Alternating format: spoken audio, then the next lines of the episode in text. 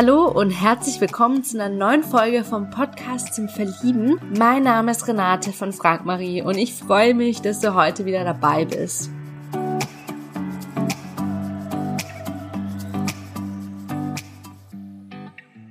Ja, heute habe ich den Kevin zu Gast. Kevin ist 40 Jahre alt, kommt aus Köln und er ist ein Wellenreiter des Lebens. Wir haben darüber geredet, wann er das Surfen für sich entdeckt hat, nach welchem Motto er sein Leben lebt, ob er ein Bauch- oder Kopfmensch ist, wie seine Erfahrungen als Animateur im Ausland waren und ganz, ganz viele weitere spannende Themen. Ähm, hab jetzt ganz viel Spaß mit der neuen Folge. Ja, ich freue mich heute riesig, den Kevin im Podcast zum Verlieben zu haben. Lieber Kevin, wie geht's dir denn heute? Ah, mir geht's ganz gut. Ich habe heute ein bisschen gearbeitet. Wir haben ja gerade ein bisschen Corona-Krise, aber ich habe ein bisschen im Büro gearbeitet und danach haben wir ein bisschen Meeting gehabt, um so die Nach-Corona-Phase zu besprechen. Und es war ganz schön. Okay, cool. Magst du dich ganz kurz vorstellen, wie alt du bist und woher du kommst? Ja, ich bin Kevin, ich wohne in Köln und ich bin 40 Jahre alt und ich bin vom Beruf Schauspieler. Oh, super schön. Danke dir fürs Teilen. Ähm, ja, wenn du jetzt mal so zehn Jahre zurückgehst, warst du da schon Schauspieler? Ja, ich habe äh, meine Ausbildung habe ich angefangen mit äh, 23. Deswegen bin ich auch damals nach Köln gezogen und da habe ich angefangen, die Stadt auch lieben zu lernen und äh, seitdem bin ich hier geblieben. Ja, cool. Ja, ich habe ja auch gehört, Köln ist ja allgemein super gut für Schauspieler. Also ich glaube, da ist die Theaterszene ja auch relativ groß, oder? Ja, vor allen Dingen die, also ich meine, die, die staatliche Theaterszene, die hast du eigentlich überall an jeder großen Stadt hast du irgendwelche äh, tollen Theaterhäuser, aber die kleine Theaterszene, so die private, die, ähm, die freie Szene nennt man das, die ist in Köln echt äh, groß, das stimmt. Mhm, ja, schön. Und wieso machst du denn heute den Job, den du heute machst? Ähm, ich glaube, das hat was damit zu tun, äh, was ich glaube, was der Sinn des Lebens ist. Also ähm, ich spiele ganz viel Theater für Jugendliche gerade und äh, denen ein bisschen was mitzugeben und weiterzugeben, das ist einfach ein gutes Gefühl. Also so sein, dass man, weißt du, dass man nicht irgendwann von der Welt geht und sagt, ich habe hier nichts hinterlassen, sondern die einen Baum, äh, die pflanzen Baum, so rum, und äh, andere geben an ihre Kinder was weiter. Und da ich keine Kinder habe, zumindest noch nicht, ähm, ist so das Gefühl von mit dem Theater, mit der Kunst was weitergeben zu können, ist irgendwie ein geiles Gefühl. Mhm, voll, ja, auch der Welt was zu hinterlassen, ne? Das ist ja auch. Ja, halt auch das, klar. Mhm, ja, oh, wundervoll. Also, was hat dich so dazu inspiriert, sage ich mal, mit Kindern und Jugendlichen vor allem zu arbeiten? Boah, die sind so ehrlich und so, so direkt. Also man sagt ja immer, Kinder und Besoffene sagen die Wahrheit. Und irgendwie stimmt das einfach. Also ähm, wenn du, wenn du Theater vor Kinder und Jugendlichen spielst und du bist nicht gut oder die Geschichte ist langweilig, dann merkst du das sofort. Erwachsene sind noch höflich und die klatschen am Ende auch noch und solche Geschichten, auch wenn sie es nicht toll fanden und auch wenn sie es richtig scheiße fanden, gibt es Erwachsene, die dann noch klatschen. ja, das stimmt. Bei, Allerdings. Bei, ja, bei Kindern hast du das nicht. Die, die verlassen dann auch den Raum. Also wenn du echt, wenn du scheiße bist, dann gehen die. Einfach so. Ich habe ein Stück, da spiele ich Opa Theo und das ist total lustig und die Kinder fahren voll drauf ab. Aber wenn dem nicht so wäre, die würden den Raum verlassen. Also spielen wir vor, teilweise vor Kindergartengruppen. Und ich glaube, wenn, wenn, wenn die eine Dreiviertelstunde ruhig sitzen können, dann heißt das schon was. Dann ist die Geschichte faszinierend für sie und dann hat das was damit zu tun, wie die Schauspieler das erzählen. Und ich mhm. glaube, dass das ein bisschen was damit zu tun hat. Also diese Ehrlichkeit, deswegen spiele ich für so junges Publikum gerne. Mhm, ja, ja, also die nehmen halt auch kein Blatt vor dem Mund. Die sagen halt ja. wirklich, was in ihrem Kopf ist. Und das, das schätzt man aber auch so sehr wert, finde ich. Ne?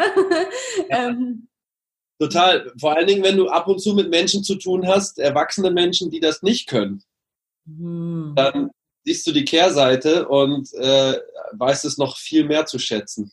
Mhm. Ja, total. Da kann ich dir vollkommen zustimmen. Ähm, ja, wer ist denn so dein Lieblingsschauspieler? So auf der Welt oder meinst du jetzt in Deutschland? Ähm, kannst du beides sagen, so, so ja, dein äh, von der ganzen Welt oder auch von Deutschland? Man kann ja nie wissen. also ich muss sagen, so, so einen richtigen Schauspieler, wo ich sage, boah, der ist es und den finde ich total toll. Ähm, so einen einzelnen, den gibt's nicht. Es gibt viele, die ich richtig gut finde. Ich mag zum Beispiel Al Pacino. Ich mag Dustin Hoffman, weil ich liebe zum Beispiel, wie er Rainman spielt. Ähm, und von den deutschen Schauspielern,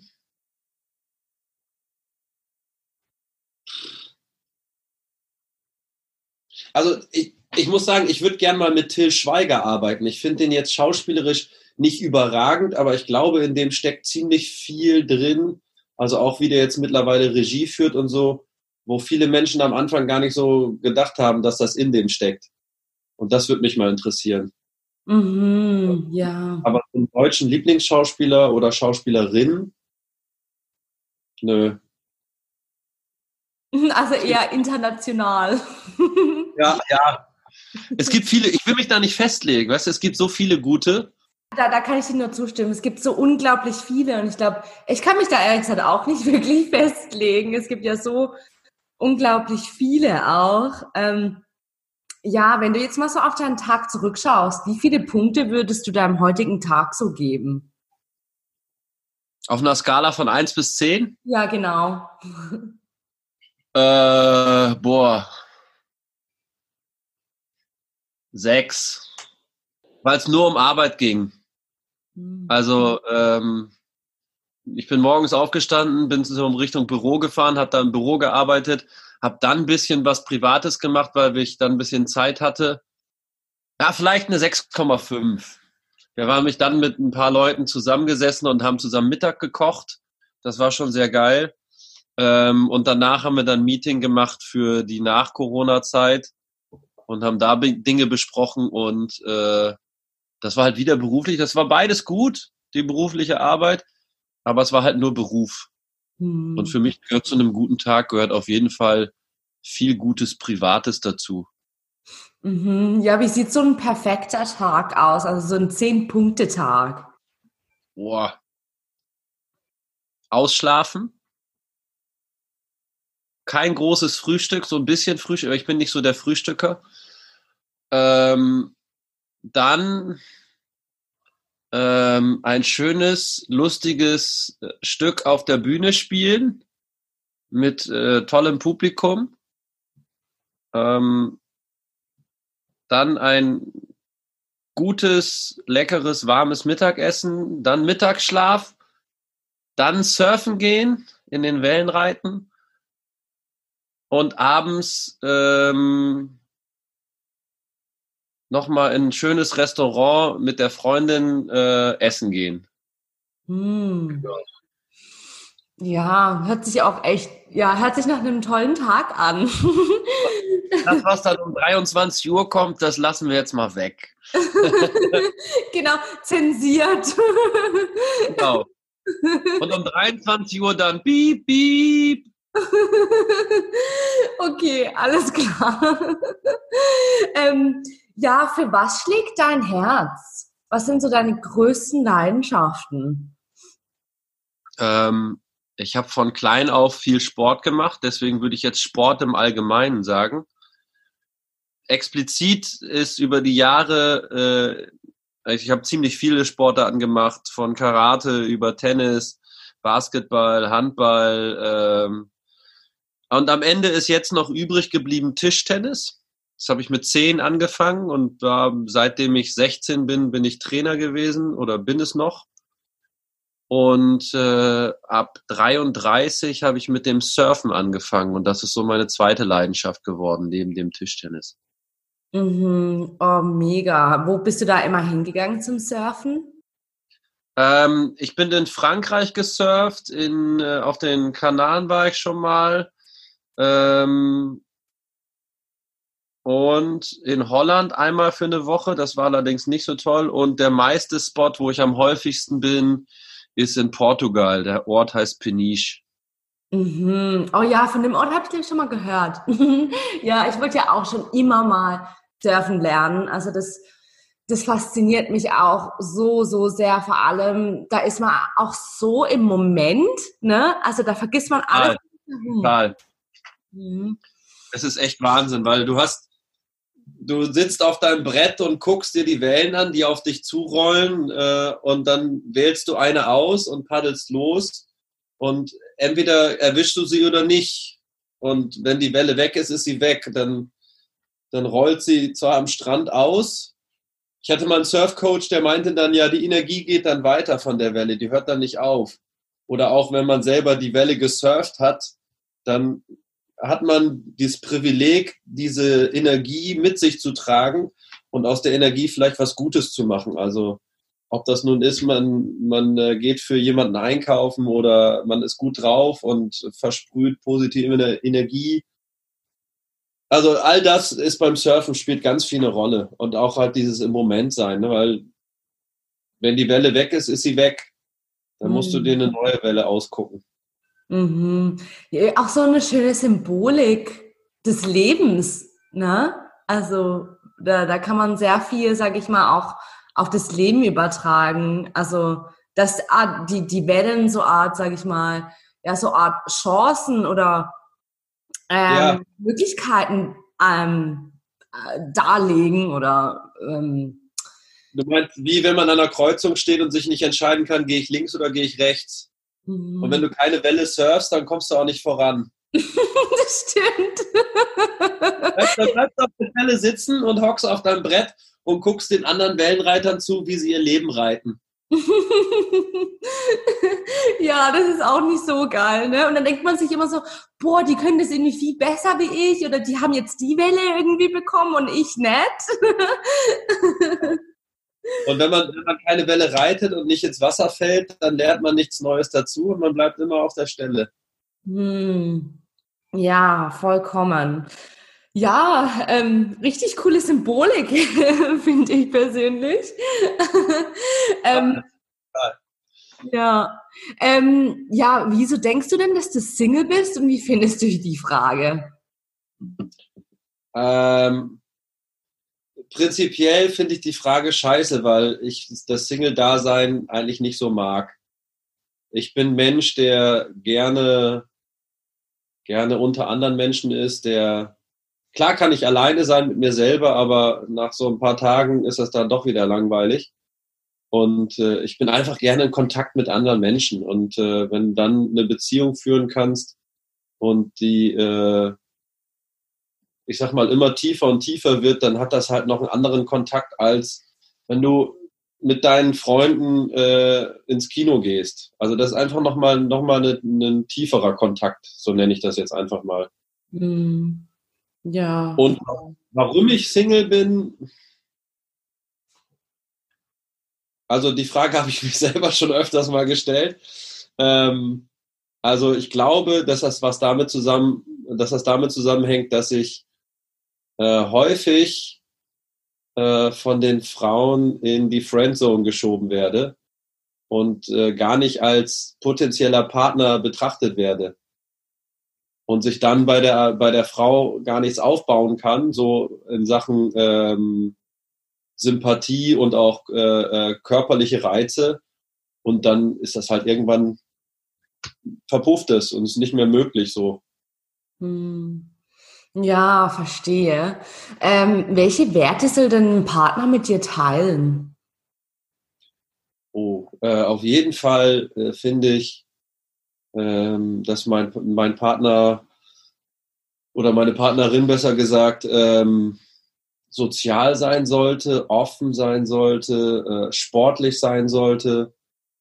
Ähm, weil ich bin Mensch, ich helfe gerne. Und wenn meine Partnerin das nicht versteht, warum ich das mache, ähm, oder nicht nachvollziehen kann oder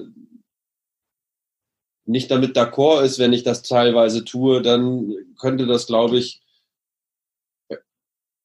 zu Reibereien will ich nicht sagen, aber ich glaube, dass das äh, auf Dauer für eine Beziehung besser ist, wenn man da äh, ähnliche Werte im Kopf hat.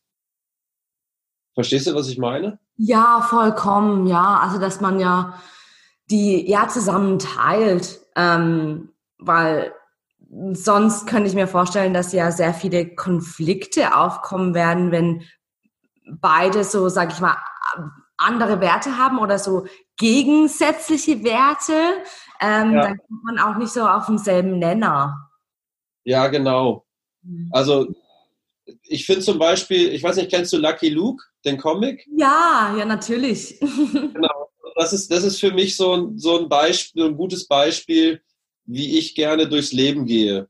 Also natürlich lässt sich das in der heutigen Gesellschaft nicht so unbedingt umsetzen, dass man immer der edle Cowboy ist, der mit seinem äh, Ross, mit seinem besten Kumpel Jolly Jumper irgendwo in einen Ort kommt und einfach was Gutes tut, ohne dass er eine Gegenleistung haben will.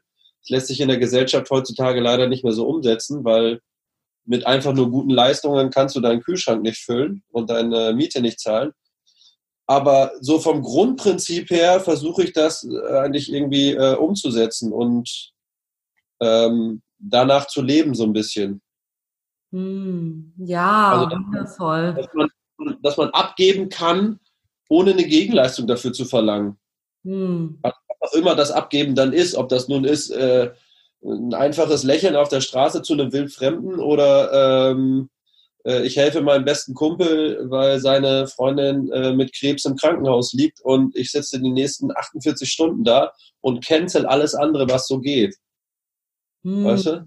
Ja, voll. Ja, das ist auch eine richtig tolle Philosophie, dass man eben nichts als Gegenleistung zurückerwartet. Weil meistens ist ja so in unserer Gesellschaft, dass man, also wenn man gibt, dann erwartet man ja meistens dann auch was zurück oder man gibt nur was, damit man was zurückbekommt.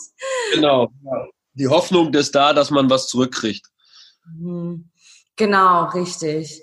Ähm, ja, was ist so dein, ne, ja, da hast du so ein Motto, nach dem du dein Leben lebst? Ja, ich würde sagen, das ist dann die goldene Regel.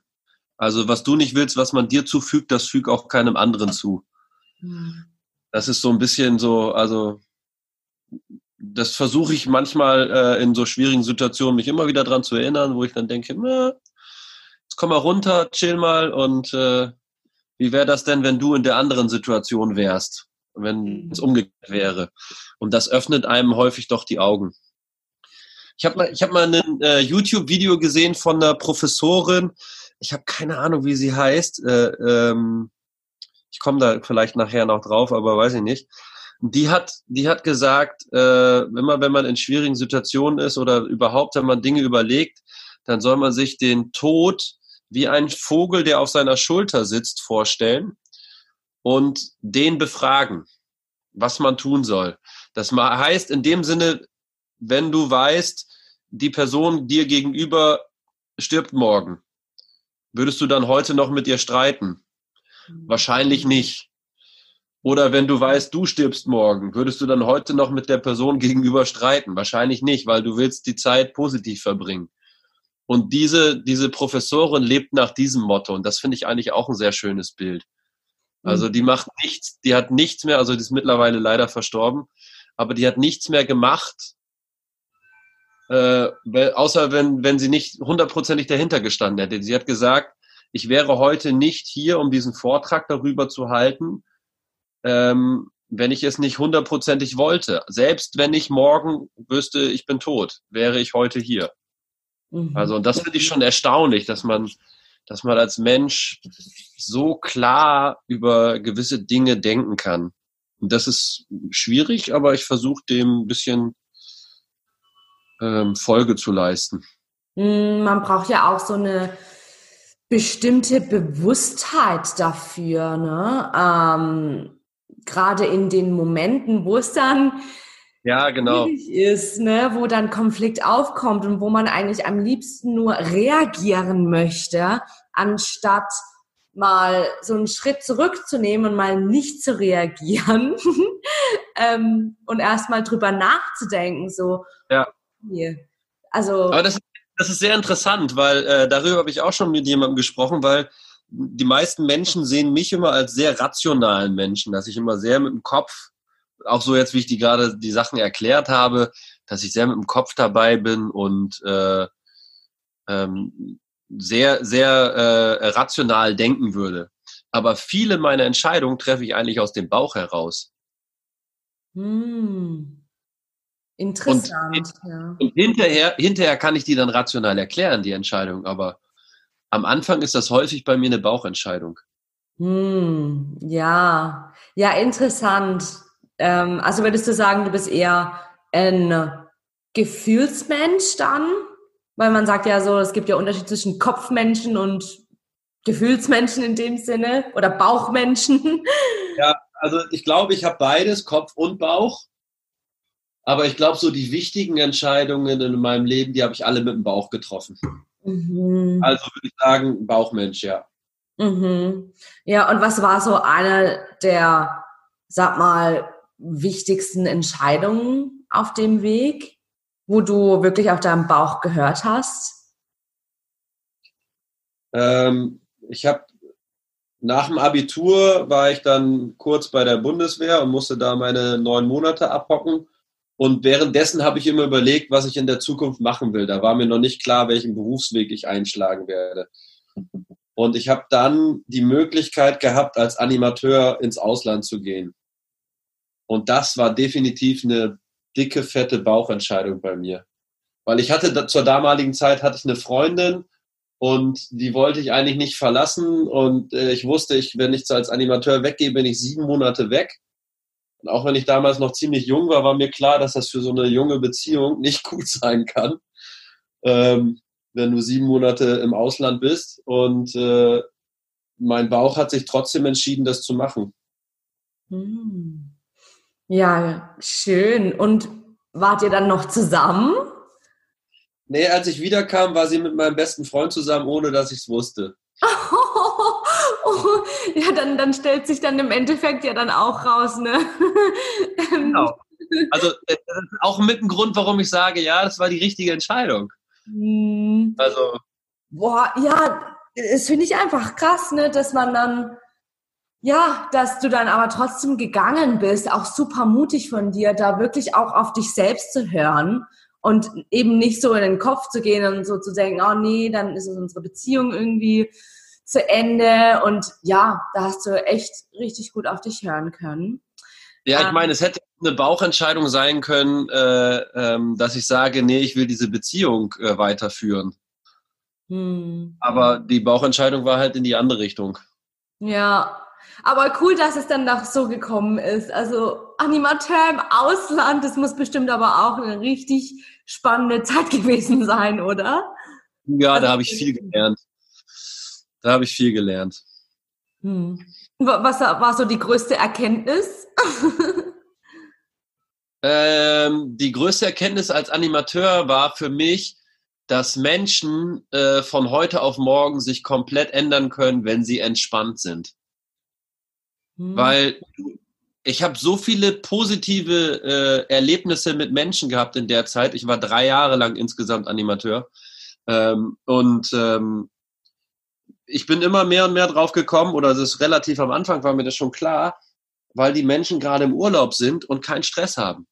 Die können mal abschalten vom Job oder äh, weil wir als Animateure ja natürlich auch die Kinder betreut haben und solche Geschichten, waren die auch da dann als Familien mal entspannter, weil sie ähm, nicht ständig irgendwie unter Zugzwang waren, mit ihren Kindern was zu tun, sondern die waren beschäftigt und hatten auch Spaß.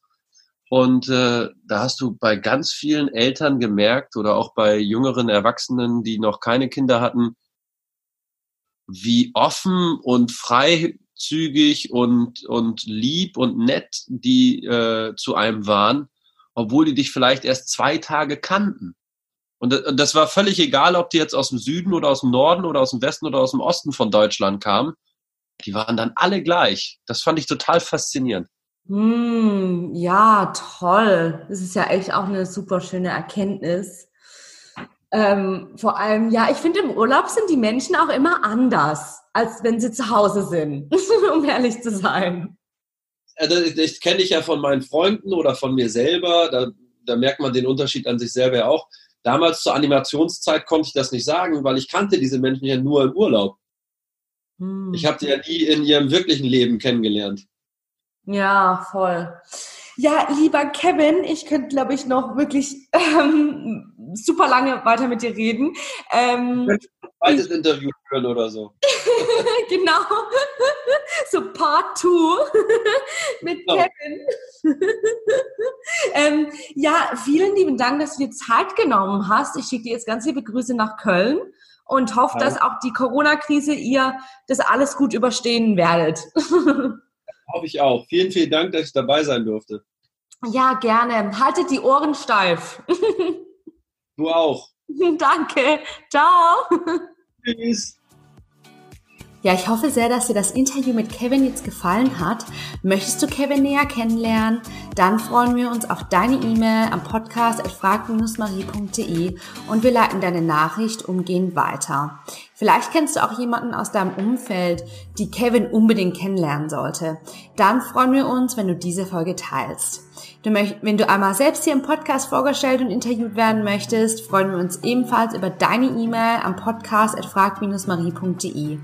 Damit noch mehr Singles die große Liebe finden, würde ich mich sehr, sehr freuen, wenn du diesen Podcast zum Beispiel hier bei iTunes mit 5 Sternen bewertest und ihn auch an andere tollen Menschen weiterempfiehlst. Vielen, vielen lieben Dank dafür. Weitere Inspiration rund um das Thema Liebe findest du auf unserer Webseite frag-marie.de. Dort findest du zum Beispiel einen kostenlosen Online-Vortrag mit Single Coach Marie zum Thema Was macht die Partnersuche erfolgreich?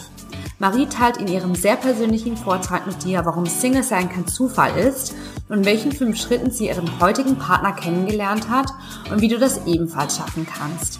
Ja, der Vortrag ist kostenlos. Die aktuellen Termine findest du auf äh, auf frag-marie.de oder in den Shownotes dieser Folge.